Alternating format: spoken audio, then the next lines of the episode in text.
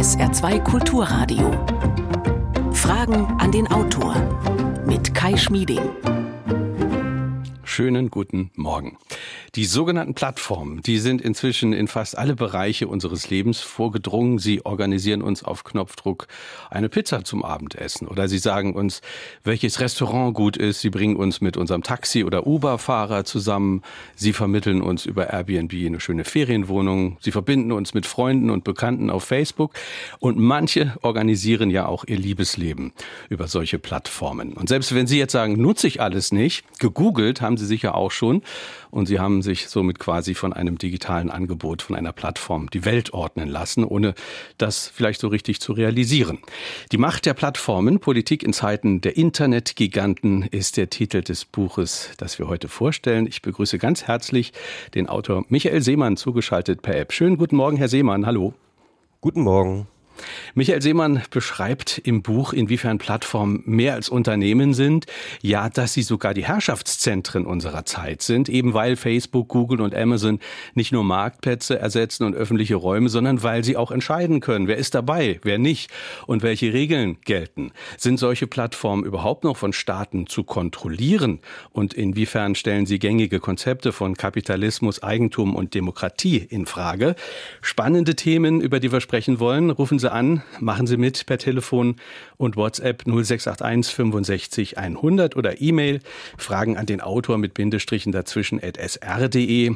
Unter allen, die sich beteiligen, verlosen wir drei Exemplare des Buches. Und äh, alle, die sich auf Eckhard von Hirschhausen eingestellt haben, der uns eigentlich vor Wochen schon zugesagt hat, er musste leider kurzfristig absagen. Wir sind aber zuversichtlich, dass es am kommenden Sonntag klappt. Und wir freuen uns, dass wir heute über ein nicht minder interessantes und sehr, sehr relevantes Buch sprechen können. Herr Seemann, um vielleicht mal zu Beginn an einem ganz praktischen Beispiel zu demonstrieren, was ist das überhaupt eine Plattform? Worauf beruht Ihr Geschäftsmodell? Wir denken da vielleicht an YouTube, wir denken an Facebook. Was macht denn diese Angebote zu Plattformen und und was ist es, was ihnen ja diese große Macht heute verleiht?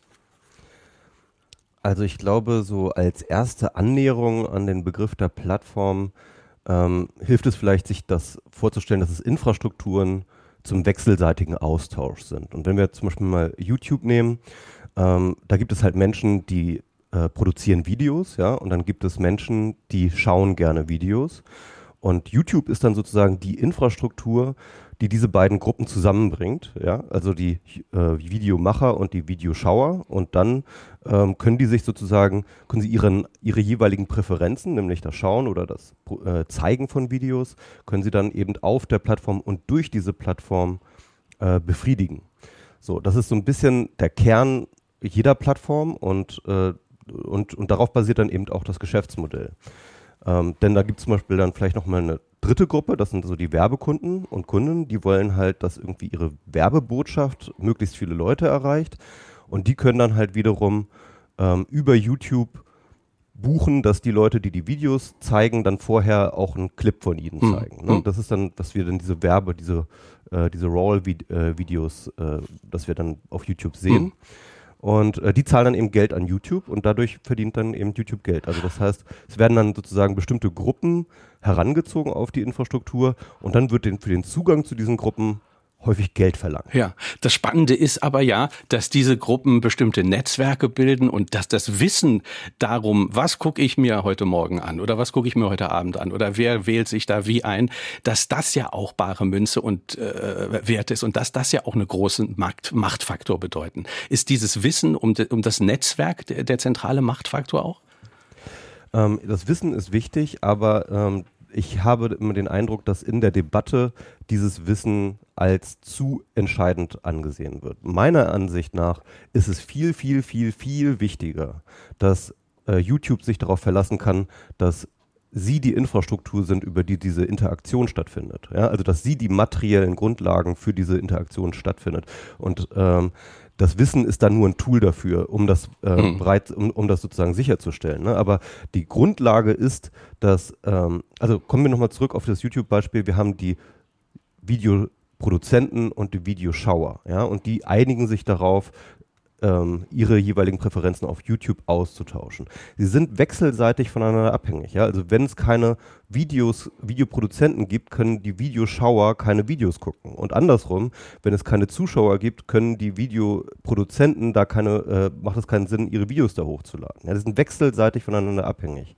Was aber auch hinzukommt, und das ist das Entscheidende, ist, dass beide Gruppen auch abhängig sind von YouTube, um so weiterhin ihre, ähm, ihre äh, Bedürfnisse zu mhm. befriedigen. Mhm. Das heißt mit anderen Worten, wir haben sozusagen Beide Gruppen sind abhängig von der Infrastruktur und YouTube ist in der Lage, sozusagen den Zugang zu den jeweiligen Gruppen zu regeln und eben auch abzuschneiden und unter Bedingungen zu stellen. Und das ist das Geschäftsmodell und das ist die Macht von YouTube. Ja, jetzt haben Sie das Stichwort äh, Infrastruktur genannt. Sie haben gesagt, die Leute sind abhängig davon. Und da müssten ja äh, schon die Alarmglocken angehen, weil wir sind es eigentlich gewöhnt in unserer Demokratie, dass ein Staat für Infrastruktur sorgt, dass ein Staat dafür sorgt, dass es Foren gibt, wo Menschen sich austauschen können und dass ein Staat garantiert, dass ein Markt funktioniert. Ist, ist das schon eine der Schieflagen, die man vielleicht sehen kann, dass da so ein Angebot wie YouTube so eine Macht bekommen hat, die Infrastruktur zu kontrollieren? Ja klar, also das ist, ähm, das ist natürlich man, man, kann das jetzt als Verfehlung sehen, es ist natürlich aber ein bisschen viel verlangt in diesem extrem schnelllebigen und äh, wahnsinnig äh, ja, äh, sehr explorativen Markt dieser Digital- ähm, äh, äh, des Digitalen sozusagen vom Staat zu verlangen, dass er da jetzt Schritt hält. Ne? Das ist, glaube ich, so eine Sache. Aber natürlich haben Sie total recht. Ne? Im normalen Leben oder im realen Leben sind wir es gewohnt, dass Infrastruktur in erster Linie öffentliche Infrastruktur ist von Staat, dass sie auch neutral ist. Ja? Also es fragt meistens niemand auf der Straße, ähm, ob du äh, ob es dir erlaubt ist, die Straße zu benutzen. Ja, das heißt, du brauchst keine Erlaubnis, um die Straße zu benutzen. Ähm, und diese Art von öffentlicher Infrastruktur, die haben wir im Internet relativ wenig, sondern die wird eben von eben Privatkonzernen äh, bereitgestellt und sie haben eben im Gegensatz zu zum Beispiel Straßen dann eben auch überall, man kann sich das so vorstellen, sie haben überall Schranken und sie können halt an jeder Stelle sagen, so bis hierhin und nicht weiter und äh, hier nehme ich noch ein bisschen Geld und hier äh, äh, und, und hier kommst du überhaupt nicht hin und so weiter und so mhm. fort. Das heißt also, wir haben da eine ganz andere äh, Machtsituation. Mhm. Das sind ja alles multinationale Unternehmungen, YouTube, Facebook, all das. Äh, das ist nicht gebunden an einen äh, Staat, an eine Nation. Sind Nationalstaaten überhaupt noch in der Lage, so etwas ausreichend zu kontrollieren? Haben sie überhaupt die Macht dazu, das noch zu kontrollieren? Ja, das ist äh, eine schwierige Frage. Äh, man sieht auf jeden Fall ganz häufig, dass sie daran scheitern. Man sieht äh, auch, dass ihre Versuche, die Kontrolle zu übernehmen, ganz andere Effekte hat als die intendierten. Also wir nehmen zum Beispiel das Netzwerkdurchsetzungsgesetz oder die Datenschutzgrundverordnung oder jetzt die Uploadfilter, die dann eben aus den Plattformen auch noch irgendwie hoheitlich, äh, denen auch noch hoheitliche Aufgaben zuspielen, dass sie halt äh, bestimmte, ja, doch sehr in, in so einem schwammigen Rechtsbereich dann halt auch Entscheidungen treffen müssen und dann so eine Art Richter und äh, Staatsanwalt in einer Person sind. Und äh, das ist natürlich, das ist natürlich etwas, was erstmal den Plattformen noch mehr Macht zuschiebt, äh, ja. Und das ist dann, das sehe ich als ein Problem an. Äh, gleichzeitig hat der Staat durchaus ein paar Möglichkeiten, die ähm, er nicht nutzt, meines Erachtens. Äh, also er hätte durchaus äh, früher auch erkennen müssen, dass äh, diese Infrastrukturaufgabe eigentlich eine öffentliche Aufgabe ist und sich dort mehr bemühen müssen, eben auch mitzuhalten als Infrastrukturanbieter, auch im digitalen. Hm. Wie gesagt, ich glaube nicht, dass der Staat, äh, was, was man vom Staat verlangen kann, da jetzt irgendwie die Cutting-Edge-Technologie immer irgendwie äh, zu bereitzustellen, die am Markt äh, sich dann auch durchsetzt. Aber ich glaube, dass der Staat durchaus mehr tun kann, hm. um äh, ja, öffentliche Infrastruktur im digitalen bereitzustellen. Die, die Datenschutzgrundverordnung, die haben Sie eben angesprochen, die wurde ja erst als harter Schlag gegen Google und Facebook bewertet und erzählt. Und Sie schreiben, und Sie haben es eben auch angedeutet, äh, das hat aber im Gegenteil dazu geführt, dass Google und Facebook im Grunde noch mächtiger geworden sind, weil es eben zu einer großen Marktbereinigung äh, gekommen ist, weil eben nur die Großen letztlich das leisten und technisch umsetzen konnten, was das neue Gesetz fordert. Habe ich das richtig gelesen? Genau, aber es geht auch noch äh, in diese Sache, die ich schon angedeutet habe, nämlich dass Plattformen so ein bisschen die Herrscher über unsere Verbindungen sind. Ne? Dass sie haben ja diese Verbindungen, äh, indem wir zum Beispiel da ein Konto angelegt haben, ne? mit dem wir uns einloggen. Und das gibt ihnen einen ganz wahnsinnigen Vorteil, gerade bei Datenschutzfragen, weil sie können durch diese Verbindung natürlich immer uns Dinge abnicken lassen. Ne? Immer wieder eine neue äh, Datenschutz- äh, oder äh, neue Datenschutz ähm, äh, Terms of Services und so weiter und so fort, wo wir dann immer auf OK klicken können. Die ganzen ähm, Werbevermarkter, die eben keine Plattformen sind, ne? diese ganzen AdTech-Unternehmen, die dann die Banner aus, äh, ausspielen auf die äh, Webseiten wie Spiegel Online oder so etwas, ja, die haben diese Verbindung nicht. Die können nicht einfach, äh, äh, die, die können nicht einfach sich die Einwilligung einholen und so weiter. Das heißt also, die haben auch einen strukturellen Vorteil, die Plattform, weil sie eben die Verbindung kontrollieren und weil wir auch abhängig sind von diesen Verbindungen, ja, können sie halt uns eigentlich auch immer alle Sachen abfragen und wir nicken alles ab. Ja, wir kennen das äh, alle inzwischen, seitdem es die neuen Gesetze gibt. Wir gucken uns ein Angebot an und wir sind eigentlich ständig dabei als Nutzer irgendwie zu sagen, ja, ist okay, aber wir, wir, wir beschäftigen uns selber ja auch gar nicht damit, auch weil wir das gar nicht leisten könnten, diese Hunderten von Seiten äh, von Gesetzen dann da durchzulesen oder von Verordnungen durchzulesen. Also am Ende ist es ja doch ein, ein bisschen ja eine Scheinwelt, die da aufgebaut wurde von der Politik, dass da besser die Plattformen kontrolliert wurden. Genau, also ich glaube, dass äh, da auch insgesamt, äh, das ist jetzt aber, das führt jetzt völlig ab von dieser Frage, aber diese ganze Idee von ähm, Informed Konsens, also, also diese äh, informierte Einwilligung, ähm, das ist auch eine ich sag mal so, da hat sich die Politik oder auch das, das Recht so ein bisschen in so eine komische Situation gebracht, die, die, mhm. die nicht der, Re der Lebensrealität der Menschen im Internet entspricht. Mhm. Äh, Sie beschäftigen sich in dem Buch ja äh, auch damit, äh, dass Plattformen eben die Gesellschaft prägen, dass sie ähm, sowohl Strukturen vorgeben, aber dass auch dadurch, dass wir da alle mitmachen, dass die Strukturen immer fester werden. Ein Beispiel ist ja auch WhatsApp. Äh, viele Hörer haben uns auch schon mal geschrieben, warum nutzt ihr WhatsApp und keine anderen Messenger? Und dann schreiben wir, naja, wir ähm, wollen eben auch Kanäle nutzen, wo möglichst viele Menschen sich aufhalten. Und das zeigt ja so ein bisschen das Problem. Das ist ja dann die normative normative Kraft äh, des Faktischen. Also inwiefern prägen auch sozusagen diese Netzwerkeffekte die Macht der Plattform, zum Beispiel äh, WhatsApp? Genau, das ist im Endeffekt äh, das, was ich schon genannt habe, ne, dass halt die Gruppen, die eine Plattform benutzen, um miteinander in Interaktion zu treten, auch gleichzeitig abhängig sind von der Plattform. Wenn man sich das weiter ausfächert, ne, dann sieht man ja, dass jeder einzelne Akteur, der eine Plattform nutzt, selber ein Netzwerk hat von anderen Interaktionen. Ne. Wir haben alle unterschiedlichste Netzwerke. Wir haben Familien, wir haben äh, Kollegen, wir haben den Kegelverein, was weiß ich. Ja, wir haben, wir haben ein weit gestreutes und sehr, sehr komplexes Netzwerk um uns herum, dass wir eben dann äh, irgendwann gerne am liebsten über einen Service erreichen wollen. Ne? Das ist ja nicht so, dass wir gerne äh, fünf verschiedene äh, Messenger-Dienste äh, benutzen wollen, um irgendwie mit unseren äh, Leuten in Kontakt zu treten, sondern wir wollen gerne einen Messenger benutzen, weil das macht das Leben einfach wahnsinnig viel einfacher. Und ähm, das ist natürlich die wesentliche Grundlage oder sag ich mal auch die Absicherung der Macht. Ne? Also wenn die Macht sozusagen die Abhängigkeit von uns ist, diese Plattform zu nutzen, um unsere Kontakte zu erreichen, dann ist natürlich die Größe dieses Netzwerkes das und dass das genau dieses sich auf dieses Netzwerk oder auf diese Plattform geeinigt hat, hm. dann ist diese Größe dieses Netzwerks ganz entscheidend für die Macht. Hm. Denn äh, sozusagen jeder zieht den anderen mit rein. Ja, das ist sozusagen wie so eine Gravitation. Hm. Das ist äh, ja, wie, wie so, man kann sich, man kennt das aus der Physik, ja, die Masse hat äh, eine gewisse Anziehung. Je größer die Masse ist, desto größer die Anziehung. Das heißt, es gibt so eine Art Feedback-Schleife und so ist das halt auch mit den Netzwerkeffekten. und im Endeffekt haben wir so, WhatsApp ist dann sowas wie ein schwarzes Loch, wo dann halt WhatsApp, die ganze genau. Materie ähm, sozusagen drumrum kreist, ja.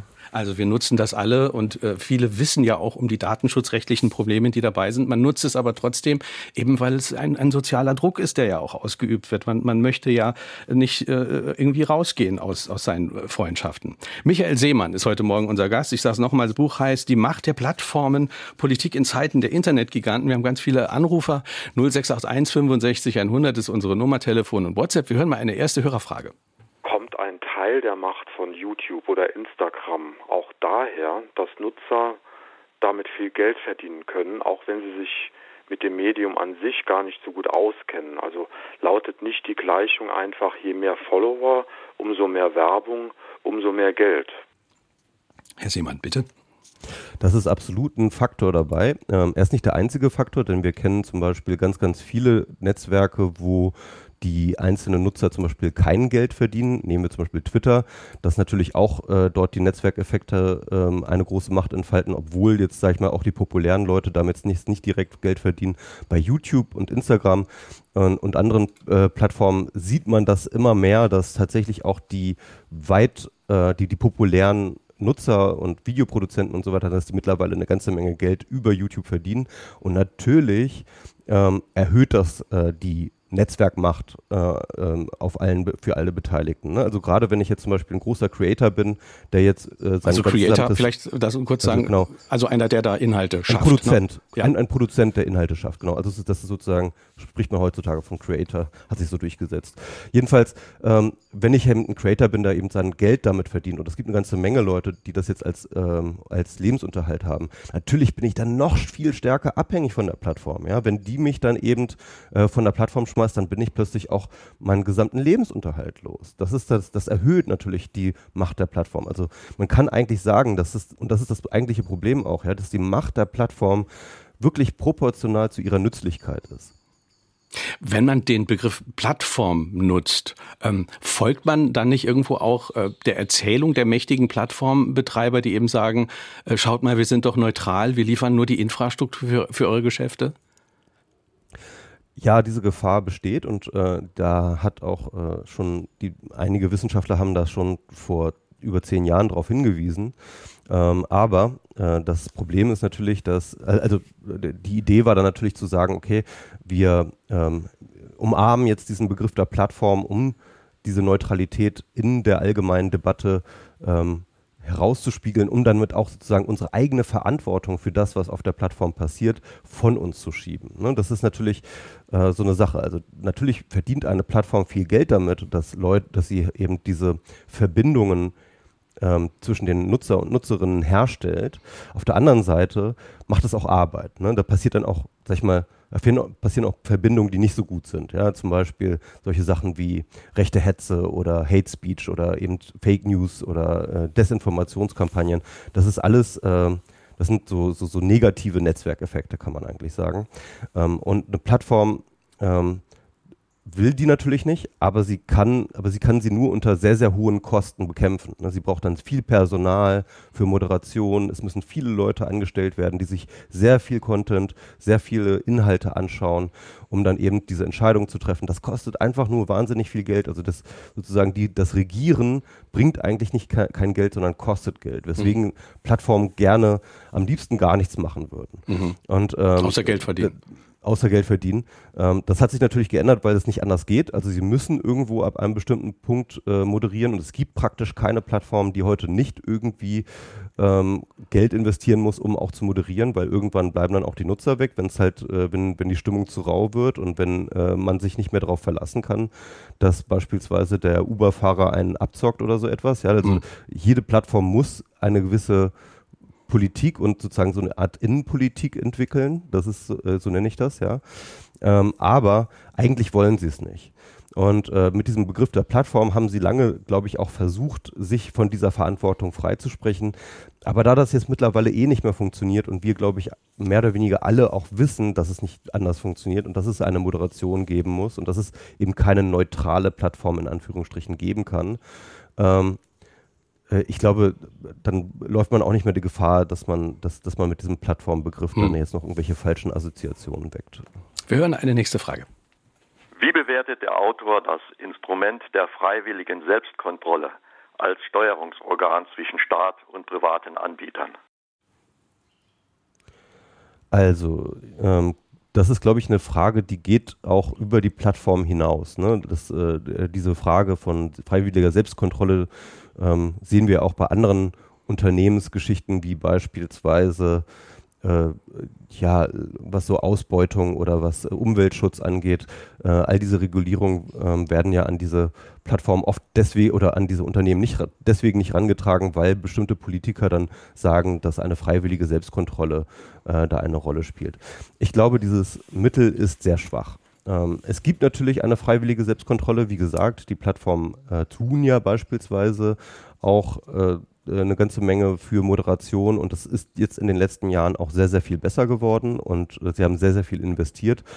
Ähm, aber ich glaube, da muss eigentlich noch mehr passieren und da muss noch mehr Druck ausgeübt werden, auch von äh, Staaten und von der Politik und äh, vielleicht auch sogar irgendwelche Standards definiert werden. Wir fangen jetzt gerade damit an. Äh, auf der Europäischen Union äh, gibt es äh, das äh, Digital Service, der, der, Digital Service Act wird jetzt auf der europäischen Seite genau dafür in die Wege geleitet. Das ist so ein Gesetzespaket, das eben solche Standards definieren muss, wie Plattformen sich mindestens zu verhalten haben bei bestimmten Schwierigkeiten, die wir mit Plattformen haben.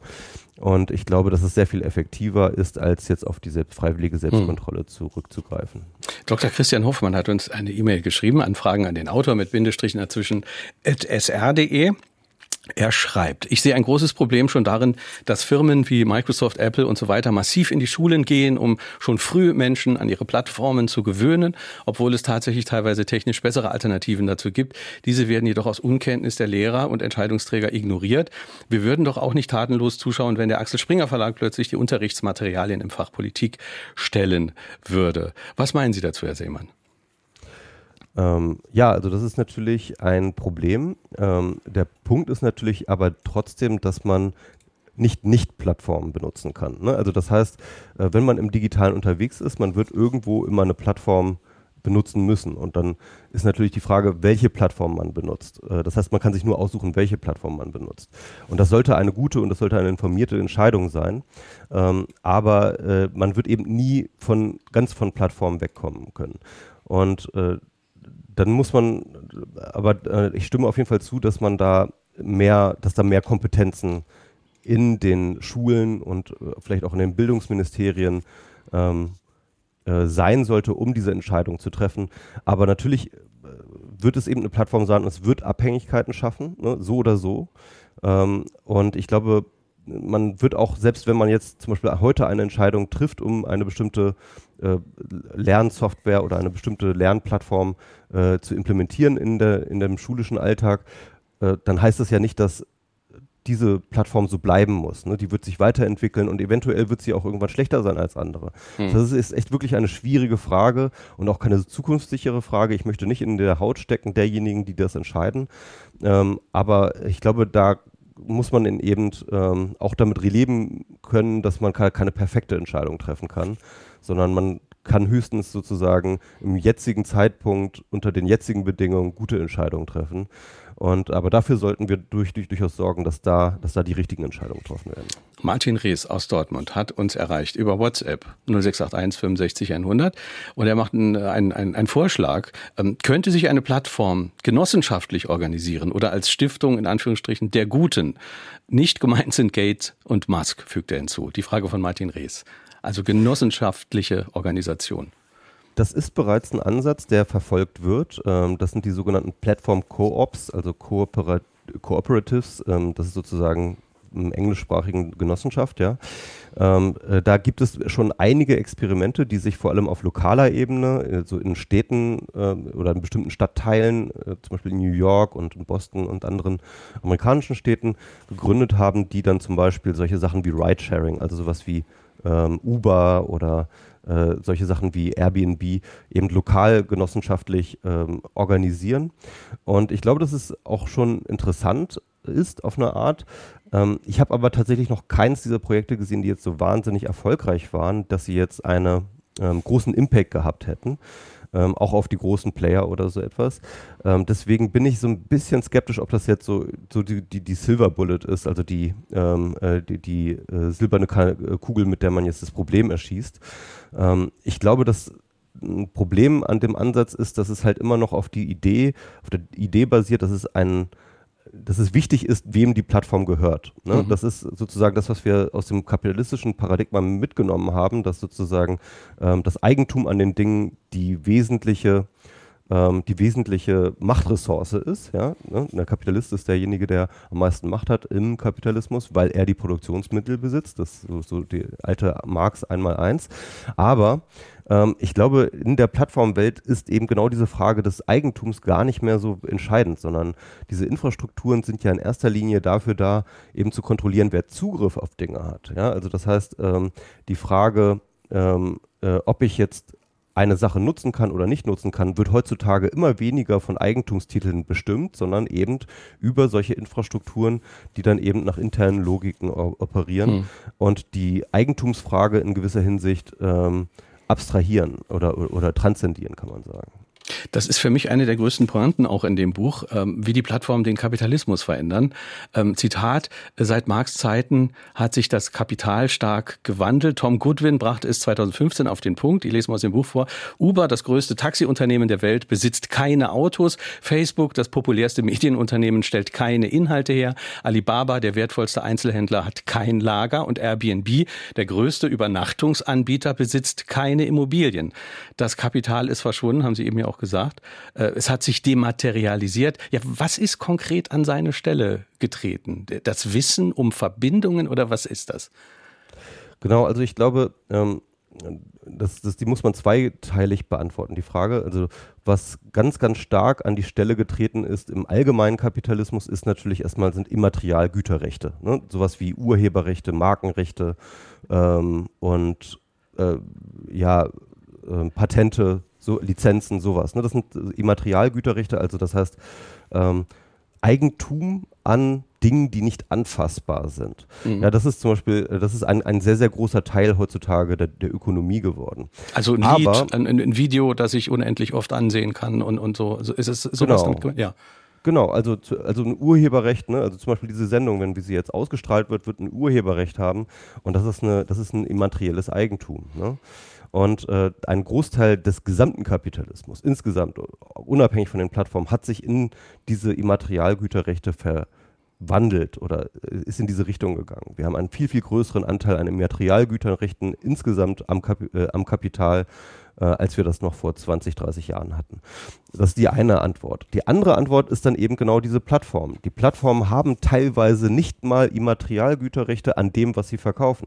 Gehen wir zurück zu YouTube. Ja, die verkaufen im Endeffekt die Verbindung zu uns, zu unseren Eyeballs, zu unseren Augen, ja, irgendwie zu unserer Aufmerksamkeit, das ist das, das ist ihr Produkt, damit verdienen sie Geld. Aber sie haben ja kein Eigentum, auch kein immaterielles Eigentum an unserer Aufmerksamkeit, an mhm. unseren Verbindungen, an unseren Daten. Ähm, das sind sozusagen, sie verkaufen Dinge, an denen sie kein Eigentum haben. Mhm. Ein Großteil der Plattformen äh, tut eben genau das. Ja, sie, sie, sie operieren in einem, ähm, in einem Bereich, der jenseits des Eigentums liegt. Die zentrale Frage bleibt ja, um das jetzt nochmal ganz runterzubrechen auf unseren Alltag, äh, ist das, was da passiert, ist das überhaupt noch im Sinne von uns Konsumenten? Also was bringt mir denn die ganze Vielfalt von neuen Serien und von Musik, wenn ich dafür heute, weiß ich nicht, vier oder fünf oder sechs Abos äh, mir leisten muss, um überhaupt noch da mitzureden, äh, wenn es um die wirklich wichtigen Serien, die in den Feuilletons besprochen werden, wenn es um die geht, da brauche ich ja heute fünf, sechs Abos. Also am Ende ist das alles gar nicht so unbedingt im Sinne von uns Konsumenten, oder? Genau, wobei man muss da wieder aufpassen, hier vermischen sich zwei Dinge. Ne? Also gerade im Bereich zum Beispiel Streaming-Plattformen oder Musik oder so etwas, da spielen natürlich Eigentumstitel immer noch eine sehr, sehr große Rolle. Ne? Also da ähm, äh, Netflix kann nur deswegen ähm, auch sozusagen als Plattform existieren, weil äh, oder sich abgrenzen gegenüber anderen, weil sie eben Eigentumsrechte haben an den einzelnen äh, produzierten Serien und Filmen. Und das gilt natürlich für die anderen Streaming-Anbieter genauso. Und deswegen ähm, äh, kann es auch nicht diese eine Plattform geben, die alles unter einen Hut bringt. Und das wäre ja sozusagen das Plattformmodell wäre ja zu sagen, wir machen eine große Streaming-Plattform, wo ähm, alle Inhalte von allen Streaming-Anbietern sozusagen unter einem Dach anschaubar sind. Ähm, das gibt es aber genau deswegen nicht, weil es eben dort noch, weil wir da noch im, im Eigentumsregime unterwegs sind. Ja, das heißt also, ähm, äh, da, da, muss man dann sozusagen differenzieren. Ähm, und äh, also ich finde das ja gut, wenn wir so einen, so einen großen allgemeinen äh, Streaming-Anbieter hätten. Das wäre auf jeden Fall meinen Präferenzen, würde das am nächsten entgegenkommen. Hm. Ähm, aber ähm, ähm, genau, also die Frage äh, jetzt insgesamt, was die Plattformordnung einem jetzt bringt. Ähm, das, das Interessante ist ja, wenn man sich den Kapitalismus anschaut, dann versuchen die einzelnen Akteure, vor allem die kapitalistischen Akteure, ja in erster Linie ein Problem zu lösen, nämlich das Problem der Knappheit. Ja, wir haben äh, äh sozusagen knappe Güter, ja, die werden halt hergestellt in einer bestimmten Stückzahl, aber weil sie knapp sind, ähm, müssen wir eben Geld dafür bezahlen, am Markt, um äh, sozusagen diese, an diese Güter zu kommen. Ja, und äh, das Problem ist halt, äh, oder, oder, sag ich mal, im Digitalen hat man dieses Problem nicht. Ne? Also wenn eine Information da ist, das ist eher das Gegenteil das Problem. Dann, na, genau, dann ist sie nicht knapp, sondern ja. dann kann eigentlich jeder, der irgendwie einen Internetanschluss haben, kann sie haben. Ja, sie, jeder, und es kostet praktisch nichts, sie jedem zu, zur Verfügung zu stellen. Das heißt also mit anderen Worten, das Problem, das Plattformen lösen, ist eben das Problem der Unknappheit. Das heißt also, ähm, sie müssen, um wieder im Kapitalismus operativ werden zu können, müssen sie wieder den Zugang zu Informationen verknappen. Sie müssen Zugang zu Informationen und zu Kommunikation und zu Leuten und zu Menschen und zu Aufmerksamkeit und so weiter. Das müssen sie wieder verknappen, um dafür Geld wieder einnehmen zu können. Und das ist das eigentliche Clou hinter dieser ganzen Plattform kapitalistischen Ordnung, wenn man das so nennen will, mhm. wenn man es noch Kapitalismus nennen will, weil eigentlich in allen wesentlichen Bereichen, wenn man sich auf diese Plattformordnung guckt, widerspricht sie eigentlich kapitalistischen mhm. Kriterien. Aber natürlich funktioniert sie innerhalb des Kapitalismus oder versucht innerhalb des Kapitalismus immer weiterhin zu funktionieren. Also eine neue Form von Kapitalismus. Vielleicht kann man ihn ja Plattformkapitalismus nennen. Ich glaube, manche Autoren nennen das auch so. Die Macht der Plattformen, Politik in Zeiten der Internetgiganten. Das ist der Titel des Buches, über das wir heute sprechen, hier in Fragen an den Autor auf SR2 Kulturradio. Michael Seemann ist unser Gast. So, jetzt müssen wir noch mal eine Hörerfrage hören. 0681 65 100 ist unsere Nummer. Wäre nicht nach dem Modell des öffentlich-rechtlichen Rundfunks eine, ja, meinetwegen auch gebührenpflichtige oder von europäischen Steuern bezahlte öffentlich-rechtliche Plattform denkbar, die eben keinem Privatunternehmen gehört, sondern öffentlich-rechtlich organisiert ist, gar nicht mal genossenschaftlich oder Stiftung der Guten, sondern so wie unsere Rundfunkanstalten, vielleicht noch zusammen mit äh, England und Frankreich, dass die Sachen klar nicht kommerziell sind. Ja, also das ist mir äh, sehr sympathisch, dieser Vorschlag, äh, den ich auch so unterstützen würde.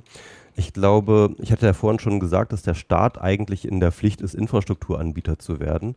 Ähm, aber tatsächlich halte ich das öffentlich-rechtliche Konstrukt, ne, wie wir jetzt äh, den, die öffentlich-rechtlichen Medien auch organisiert haben, für ähm, eigentlich das beste Modell, wie man ähm, zum Beispiel so eine öffentliche Infrastruktur, öffentliche digitale Infrastruktur äh, bereitstellen kann. Und äh, das, äh, ähm, das, das würde ich unterstützen. Und wenn man jetzt sich aber konkret anschaut, äh, die öffentlich-rechtlichen, äh, dann hat man auch ähm, sind so, so, so Absurditäten, ja, dass eben zum Beispiel ARD und ZDF und jeder einzelne Sender irgendwie seine eigene Mediathek betreibt. Also selbst dort, wo eigentlich gar kein kapitalistischer Verwertungsdruck entsteht, ja, mhm. oder, oder da ist, ja, sogar dort gibt es diese extremen Abgrenzungsversuche und, äh, und, und, und, und, und Separierungsversuche, mhm. ja. Und der erste Schritt wäre ja eigentlich erstmal zu sagen, wir legen diese Mediatheken mal zusammen. Ja? Wobei also Einspruch, das, äh, Einspruch dieser Entwicklung, die, die laufen ja, ne? Also das kann man ja genau, auch sehen gibt, Unsere gibt, Sendung ist in der ARD-Audiothek, also da wird ja schon viel zusammengefasst. Also diese Entwicklungen, die, die, die sind, glaube ich, erkannt und die werden auch gerade angegangen. Das ist ganz deutlich spürbar. Genau, und ich, das finde ich auch gut, ähm, aber ich glaube, ich wünsche mir da eigentlich noch ein größeres Tempo und noch ein stärkeres Bewusstsein dafür, äh, dass es keinen Sinn macht, irgendwie zehn Mediatheken nebenher zu laufen zu lassen, die dann irgendwie auch noch alle separat entwickelt und, gekost, äh, und Geld kosten und so weiter, sondern dass es natürlich total Sinn macht, ähm, halt die einen, den einen Anschl Anlaufspunkt zu machen. Und ich glaube, von dort aus kann man dann auch weiterdenken und sagen, okay, wir machen nicht nur eine äh, ein Ort, wo irgendwie alle Inhalte sind, sondern dann laden wir auch noch Nutzer und äh, Zuschauer ein, ähm, dann irgendwie selber Inhalte äh, zu teilen. Es gibt da konkrete Vorschläge, beispielsweise von Leonard Dobusch, der in diese Richtung, der ist im ZDF-Fernsehrat auch äh, so aktiv, ähm, der da halt bestimmte Vorschläge macht. Und von dort aus kann man immer weiterbauen. Mhm. Was ich aber auch noch finde, ist eben, dass man ähm, eben, wenn der Staat Infrastrukturanbieter so, sein soll, dann eben nicht nur Inhalteanbieter oder eben ähm, ähm, sozusagen Plattformanbieter in einem Sinne von ähm, man kann jetzt hier Inhalte tauschen oder ähm, hochladen oder wie auch immer, sondern auch auf so einer technischen Ebene, dass, dass sozusagen ähm, so, so Betriebssysteme, ähm, Softwarearchitekturen, äh, Frameworks und so weiter, also so auf so einer technischen Ebene der Staat auch zum Infrastrukturanbieter wird, was es dann wiederum zum Beispiel Unternehmen oder kleinen Startups dann leichter macht, zum Beispiel aufgrund dieser Infrastruktur dann wiederum schnell Produkte zu entwickeln, schnell eigene Plattformen zu entwickeln. Ähm, man spricht dann auch so von einem Public Stack, also das ist ein, einen öffentlichen Technologiestapel, ne? also Plattformen das haben wir noch gar nicht erzählt, aber die lassen sich ja auch wahnsinnig gut stapeln. Ja? Mhm. Ähm, die, die, die, die, bauen aufeinander auf. Und dieser Public Stack, das wäre auch so eine, das würde, glaube ich, insgesamt die gesamte Digitalökonomie in Europa wahnsinnig voranbringen. Eine nächste Frage. Liegt die Macht der Plattform auch im Urinstinkt des Menschen, sich als Selbstdarsteller zu vermarkten? Wie sieht der Autor dies? Ähm, das kann man so ausdrücken. Ich würde vielleicht erst einmal ähm, vorsichtiger formulieren und sagen, ähm, im Instinkt des Menschen sich miteinander auszutauschen, im Instinkt des Menschen miteinander in Kontakt zu treten, ähm, zu kommunizieren, ähm, sich als Teil von etwas zu fühlen. Ich glaube, das ist ein ganz wesentlicher ähm, Eindruck. Es gibt natürlich auch, sag ich mal, so einen narzisstischen ähm, äh, so eine narzisstische äh, Eigenschaft von Menschen, die sich gerne auch äh, öffentlich zeigen. Und natürlich ist das auch Teil davon. Ne? Also man kann gerade so auf Instagram, kann man das sehr gut äh, sehen, dass dann eben einzelne Leute auch sehr, sehr stark sich über den Fame definieren. Wir haben eine Frage von Dietmar Huber aus Saarbrücken. Er hat uns gemailt an Fragen an den Autor mit Bindestrichen dazwischen at sr.de. Es gibt Staaten, China, Russland unter anderem, die nutzen aus unlauteren Motiven technische Möglichkeiten, um unliebsame Inhalte aus dem Netz zu unterbinden. Das will in dieser Form hier niemand, aber dies zeigt doch, dass es durchaus Wege gibt, rechtswidrige oder widerliche Inhalte dieser Plattform zu entfernen, zum Beispiel rechte Inhalte, Verschwörungstheorien, Hassreden und so weiter. Die Frage von Dietmar Huber. Genau, also ich würde sehr ungern in diese Richtung gehen. Ne? Also denn wenn man sich anschaut, äh, was in China, Russland und der Türkei und anderen Ländern eben los ist, ähm, das ist eigentlich nicht das Modell von Gesellschaft, das ich mir so vorstelle. Es gibt momentan in der Politik, vor allem auch in der europäischen Politik, ähm, einen neuen Trend, der da spricht eben von sogenannter Cybersouveränität oder Datensouveränität. Das sind so diese Begriffe, die gebraucht werden. Und was damit gemeint ist, ist eben genau das. Also dass halt, dass eben Staaten und, ähm, und Informationsnetzwerke äh, sozusagen wieder eine gewisse Kongruenz bekommen, also wieder äh, deckungsgleich sind. Ja? Dass halt ähm, die Staaten wieder eine größere Kontrolle darüber haben, welche ähm, digitalen Infrastrukturen verwendet werden und dann auch über diese ähm, digitalen Infrastrukturen dann eine gewisse Kontrolle haben und sie halt wieder stärker einhegen können in nationalstaatliche Interessen auch.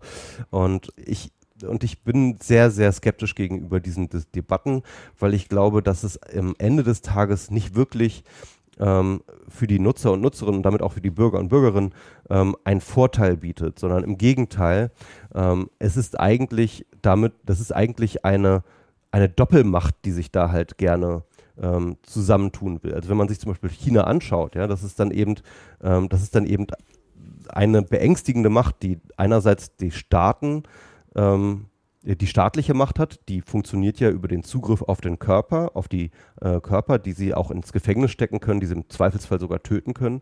Äh, und dann aber ähm, auch noch die Macht der Plattform, die eben funktioniert über die Kontrolle der Verbindungen. Hm. Und wenn so ein Staat jetzt plötzlich dann durch so eine ähm, Konsolidierung unter einer digitalen Souveränität dann äh, die Kontrolle über Körper und Verbindungen hat, dann ist mir das ehrlich gesagt ein bisschen unangenehm. Und ich finde diesen, ähm, sag ich mal, Widerstreit zwischen zwei mächtigen Akteuren Plattform und Staat, wie wir ihn momentan haben, da sehr viel angenehmer. Hm. Wenn Sie das Beispiel China nennen, wie besorgt müssen wir denn dann sehen, dass China natürlich auch bestrebt ist, sich, sich auch digital auszubreiten? Im, Im Buch erwähnen Sie Huawei's Safe City Projekt äh, zum Beispiel. Das verspricht Kriminalität in den Städten durch flächendeckende Videoüberwachung mit integrierter Gesichtserkennung ähm, äh, zu bekämpfen. Und äh, das wird überall auf der Welt eingesetzt. Schwerpunkte sind zwar, habe ich aus Ihrem Buch erfahren, vor allem Asien und Afrika, aber aber es gibt auch schon eine Kooperation mit Gelsenkirchen. Genau, also das ist natürlich auch eine, finde ich, dann berechtigte Sorge innerhalb dieser geopolitischen Betrachtungsweise von Plattformen, dass äh, dann gesagt wird, okay, wenn China jetzt als Infrastruktur, als digitale Infrastrukturanbieter ähm, weltweit ausgerollt, äh, sozusagen seine Infrastruktur ausrollt, dann ähm, kann es natürlich auch eben über die, unsere Verbindungen verfügen. Ne? Und wenn wir das zulassen. Ähm, eine große Debatte gab es da ja zum Beispiel äh, gegenüber Huawei, ähm, der, das ist so ein großer chinesischer ähm, Hardware-Hersteller, die ähm, neben Telefonen aber auch eine ganze Menge Netzwerkequipment, also das heißt so ähm, Infrastruktur für Mobilfunknetze, jetzt eben für 5G und so weiter und so fort herstellt.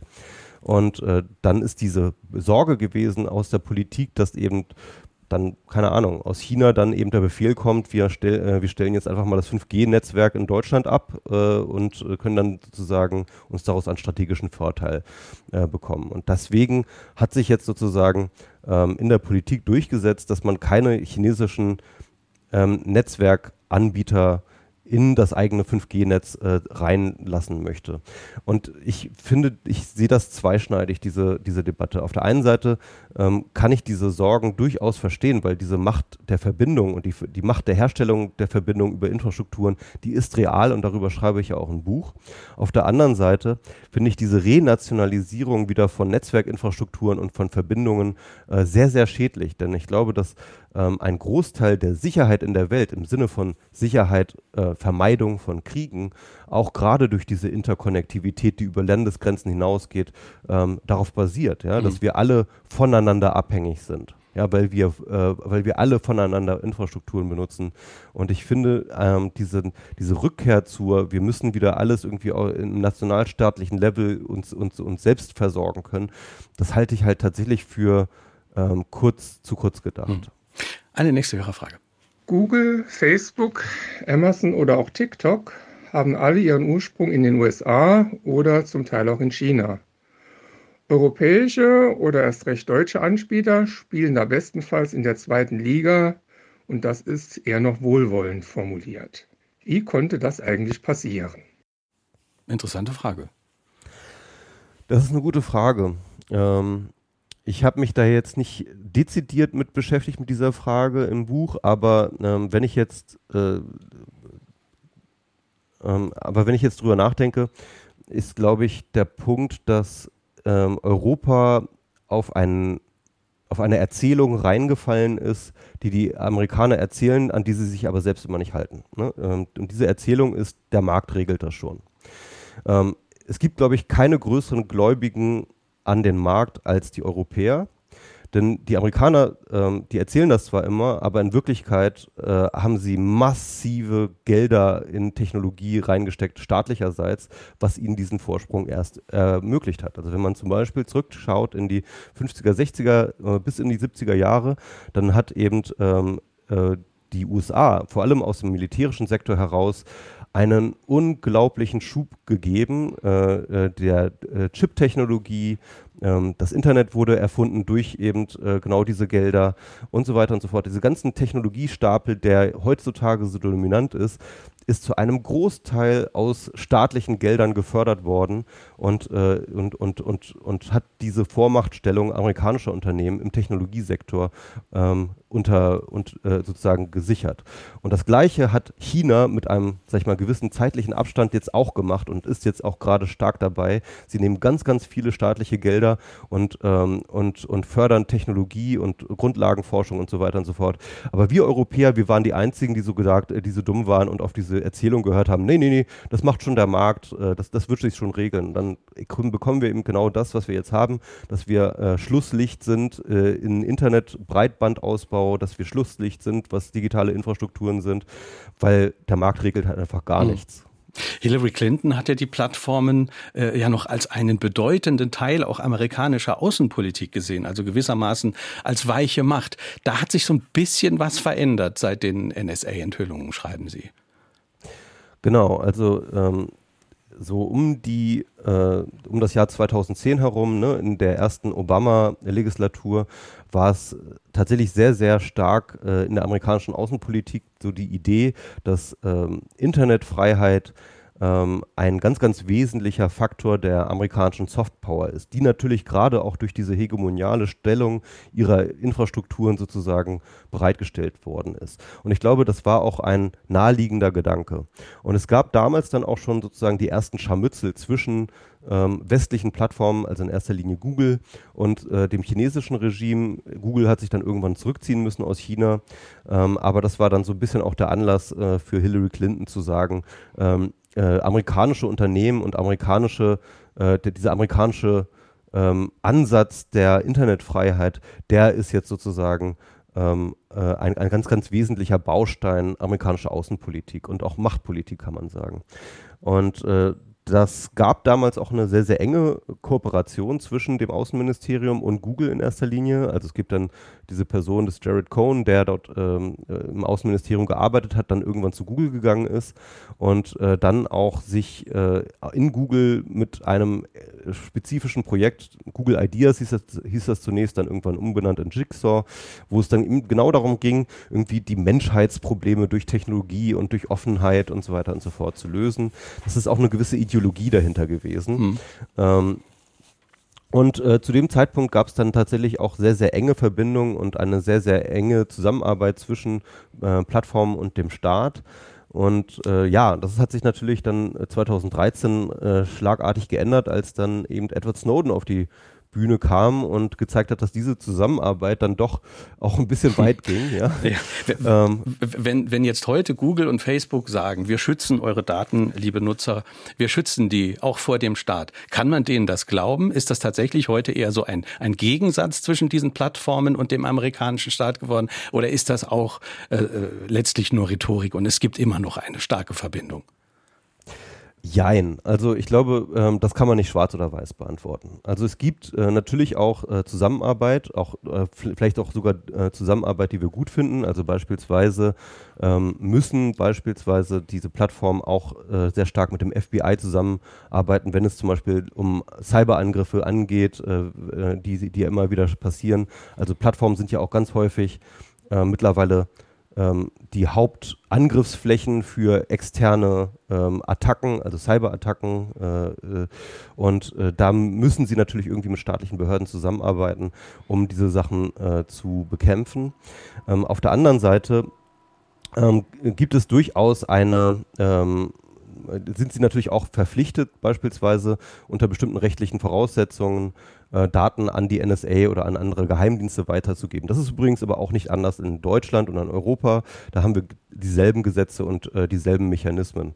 Ähm, und das ist, glaube ich, nirgendwo auf der Welt wirklich anders. Mhm. Auf der anderen Seite hat sich, glaube ich, durch Edward Snowden durchaus eine ganze Menge verändert. Das heißt also, dass ähm, dort sehr, sehr viel mehr getan wird, um beispielsweise Internetverbindungen zu verschlüsseln, ähm, Geräte zu verschlüsseln und äh, sozusagen die, äh, die, die, die Datensicherheit zu erhöhen auf ganz, ganz vielen Ebenen. Und das ist auch sehr, sehr effektiv und, und, und, und wirkt auch gegen die NSA. Und es gibt auch ganz, ganz viele Beispiele, wo man sieht, dass die Plattform durchaus ähm, sehr zurückhaltend sind, was die Kooperation angeht mit äh, mhm. dem Staat und bestimmten Diensten und auch mit, und mittlerweile auch echt eine ganze Menge rechtliche Möglichkeiten ausschöpfen, eben nicht mit denen außen, äh, sich, sich auseinandersetzen. Das ist für mich aber auch schon eine Pointe, dass also kapitalistische Unternehmen hier sozusagen der Beschützer der Bürgerrechte gegenüber einem Staat sein können. Das ist ja auch interessant. Genau, und deswegen bin ich aber auch ähm, eben der Meinung, dass es keine gute Idee ist, äh, Staat und äh, Plattformen wieder enger zusammenzuschweißen, sondern ich glaube, dass diese, ähm, sag ich mal, im Zweifel kooperative Koexistenz, aber auch Konkurrenz äh, durchaus zum Nutzen aller ist. Ähm, und ich glaube, das, ich, ich habe das dann irgendwann in einem Buch so ausgedrückt, ja, also manchmal beschützt der Staat einen vor den, Schat, äh, vor den Plattformen, beispielsweise mit Datenschutzrechten, die es uns gewährt, die wir gegenüber Plattformanbietern dann äh, einsetzen können.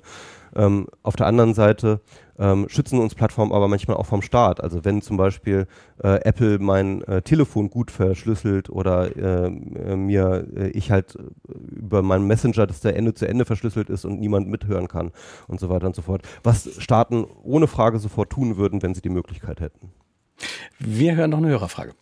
Ja, schönen guten Tag. Mein Name ist Wolfgang Kraus von der Kinowerkstatt St. Ingbert. Wir haben in der Corona-Zeit, also in der kinolosen Zeit, ein Projekt entwickelt und eine Plattform sozusagen gegründet, auf der wir alle Programme oder durchforsten nach freien Streaming-Inhalten, sei es in den ARD-Mediatheken, ZDF-Mediatheken, auf YouTube und wo auch immer, und setzen die zu einem Programm zusammen, den, das wir dann äh, den Zuschauern anbieten. Und es wird sehr gut angenommen. Es ist ein Projekt, was also, denke ich, auch in Zukunft weiterlaufen wird, auch dann, wenn wir wieder in Präsenz äh, Kinofilme spielen. Vielen Dank. Also eine schöne Idee. Äh, wie finden Sie das, Herr Seemann? Das finde ich total super. Also ähm, ich weiß nicht so genau, wie man das rechtlich bewerten, zu bewerten hat. Es gibt ja auch ähm, beispielsweise Mediathek View App. Das ist auch so eine externe ähm, äh, ein externes Programm, das man sich installieren kann, das auch sozusagen alle, aus allen öffentlichen Mediatheken äh, alle, alle Inhalte zugänglich macht auf einer Plattform. Ähm, und ich finde das äh, immer eine gute Idee. Ähm, es gibt tatsächlich einen Begriff dafür, ähm, für, für diese Art von Vorgehen. Es nennt sich Adversarial äh, Interoperability. Ähm, das ist von Cory Doctorow ein Begriff. Vielleicht auf bedeutet, Deutsch, vielleicht auf Deutsch genau, sagen, ja. Man, man könnte sagen, gegnerische Interoperabilitätsmachung. Ne? Also mhm. Also Interoperabilität bedeutet ja erst einmal, dass Dinge miteinander zusammenarbeiten, die ähm, äh, äh, dass, dass Dinge miteinander zusammenarbeiten. Und ganz häufig ist es so, dass bei Plattformen, dass sie sich eben abschotten gegeneinander, dass sie eben nicht miteinander zusammenarbeiten, dass ich eben den Netflix-Film nicht äh, bei Disney Plus gucken kann oder dass ich, äh, dass, dass ich äh, über Facebook keinen Tweet absetzen kann. Also es gibt keine Interoperabilität. Aber dann gibt es dann immer sozusagen Dritte, die manchmal diese nicht interoperablen Dienste interoperabel machen. Und das ist das, was der Herr hier gerade getan hat oder was er gerade vorgeschlagen hat. Er hat unterschiedliche Systeme auf ein Interoperabilitätslevel gehoben und zwar gegen den Willen der Akteure selber. Und das ist eine gute Sache und ich glaube, ähm, das ist auch ein guter, äh, ein guter Mechanismus, um die Macht der Plattform zu brechen. Ne? Wenn wir wenn es uns erlaubt ist, sie interoperabel zu machen, auch gegen ihren Willen, dann können wir unser aller Nutzen von den Plattformen erhöhen und gleichzeitig ihre eigene Macht eingrenzen. Eine Frage von Jürgen Boost noch äh, aus St. Ingbert. Die Frage kam per WhatsApp 0681 65 100 und er spricht äh, ja die Geschichte der Plattform an. Ist auch ein interessantes Kapitel in dem Buch, äh, wo wir lernen, Plattformen, das hat nicht unbedingt was mit digital zu tun. Jürgen Boost fragt, ist der disruptive Charakter der Plattform wirklich so eindeutig oder gibt es sogar historische Vorbilder? Ähm, historische Vorbilder für die Disruption. Ähm, da fällt mir jetzt gerade kein gutes Beispiel ein, aber auf jeden Fall. Ähm, aber für die Macht der Plattformen ja schon. Ne? Genau, also, äh, äh, also ich sag mal so, mein Plattformbegriff ist so abstrakt, dass zum Beispiel sogar schon Sprache eine Plattform ist. Ne? Und äh, das heißt, die Macht der Sprache ist jetzt eine Sache, die wir schon seit Jahrtausenden besprechen. Ähm, äh, die Worte, die wir benutzen, entscheiden darüber, was wir mit dieser Sprache tun können, welche Dinge wir ausdrücken können, wie wir sie ausdrücken können, welche Emotionen wir evozieren beim Sprechen und beim Zuhören. Und ich glaube, ähm, äh, da wird eigentlich auch schon klar, dass eben diese Vorentscheidungen, die in der Sprache stehen, eine, äh, die in der Sprache schon getroffen sind, ne? also Sprache sozusagen als ein Werkzeug, das bestimmte Vorentscheidungen schon implementiert hat. Ähm, äh, diese Macht ist uns mittlerweile bewusst. Und im Endeffekt ist das Gleiche gilt für Plattformen. In diesen Plattformen, in diesen Infrastrukturen sind ganz, ganz viele Vorentscheidungen für uns getroffen, was wir damit tun können, welche Arten von Interaktionen wir einleiten können, welche nicht und, äh, und, und wie sie eingeleitet werden. Und ich glaube, alleine das sollte schon äh, genügen zu sehen, dass, hm. ähm, dass das eine, ein, ein allgemeines Prinzip ist. Ich dachte da noch an das historische Beispiel der Plattformkrieg um Gleich- und Wechselstrom mit der Glühbirne. Vielleicht können Sie das noch kurz er erläutern. Ja, genau. In der Frühzeit der, ähm, ja, äh, des Stroms ja, oder der Stromgenerierung ähm, äh, da war es ja so, dass der Edison in äh, den USA halt so der, der erste große ähm, Erfinder äh, ähm, von, von fließend Strom war im Endeffekt. Er hatte damals aber noch eben so einen, äh, den Gleichstrom ähm, äh, sozusagen genommen und das unter einer bestimmten äh, äh, Voltanzahl nur. Und das Problem war halt beim Gleichstrom, dass der sich nicht wahnsinnig weit ähm, äh, ähm, schicken ließ ne, über, über Leitungen.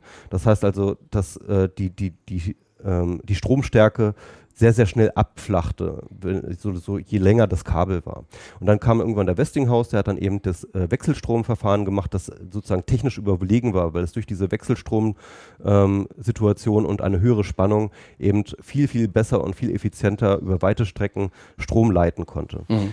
Und äh, Genau, also dann, man, das heißt, man hatte da sozusagen schon zwei, inter, zwei nicht interoperable Standards, ja, für, man hatte sozusagen eine, schon eine Plattform und dann einen gewissen Plattformkrieg zwischen diesen beiden und das äh, ist ja auch in die Geschichte mhm. eingegangen. Der Edison hat dann ähm, wirklich versucht, die Leute ähm, den Angst zu machen vor Wechselstrom, indem er tatsächlich Tiere öffentlich hat hinrichten lassen über Stromschläge äh, mit Wechselstrom, um zu zeigen, wie mhm. gefährlich das ist. Also es ist, äh, also die Geschichte ist voller solcher, solcher Standardkriege, ne? Und Plattformkriege. Darum, ja. Plattformkriege im Endeffekt, ja. 40 Sekunden haben wir noch. Deswegen zum Schluss die Frage, was gibt Ihnen äh, den Optimismus, äh, dass Plattformen überhaupt noch von der Gesellschaft und von der Politik kontrolliert und reguliert werden können? Und was kann vielleicht dazu auch der Einzelne beitragen? Ähm, also ich glaube, dass ähm, ich glaube, dass wir immer noch Mittel und Wege haben, äh, Plattformmacht einzugrenzen. Also ein Beispiel habe ich ja schon genannt, dass ich glaube, dass der Staat jetzt langsam aufwacht und auch äh, merkt, dass er selber Infrastrukturanbieter werden muss. Ich glaube aber auch, dass bei den Nutzer und Nutzerinnen bereits äh, ein größeres Bewusstsein für diese Macht äh, entsteht, dass mhm. jetzt zum Beispiel ähm, bereits schon äh, Leute sich zusammenschließen, um gegen die Macht der hm. Plattformen mhm. anzugehen. Also nehmen wir zum Beispiel diese Fahrergewerkschaften, die sich gerade äh, bilden um diese Liefer-Apps herum. Ähm, ich sehe aber auch, dass ähm, äh, auf der Regulierungsseite äh, von staatlicher Seite ein, hm. ein, ein besseres Bewusstsein kommt, äh, auf der europäischen äh, Politik beispielsweise. Ich, ich, ich, sehe da schon einige gute Entwicklungen. Dankeschön, Michael Seemann. Leider rennt uns die Zeit weg. Besten Dank für das Gespräch, für Ihre Zeit. Schnell noch die Gewinner. Eberhard Merck aus Köln hat ein Buch gewonnen, Achim Poland aus Neuenweiler und Elke Quinten aus Appleborn.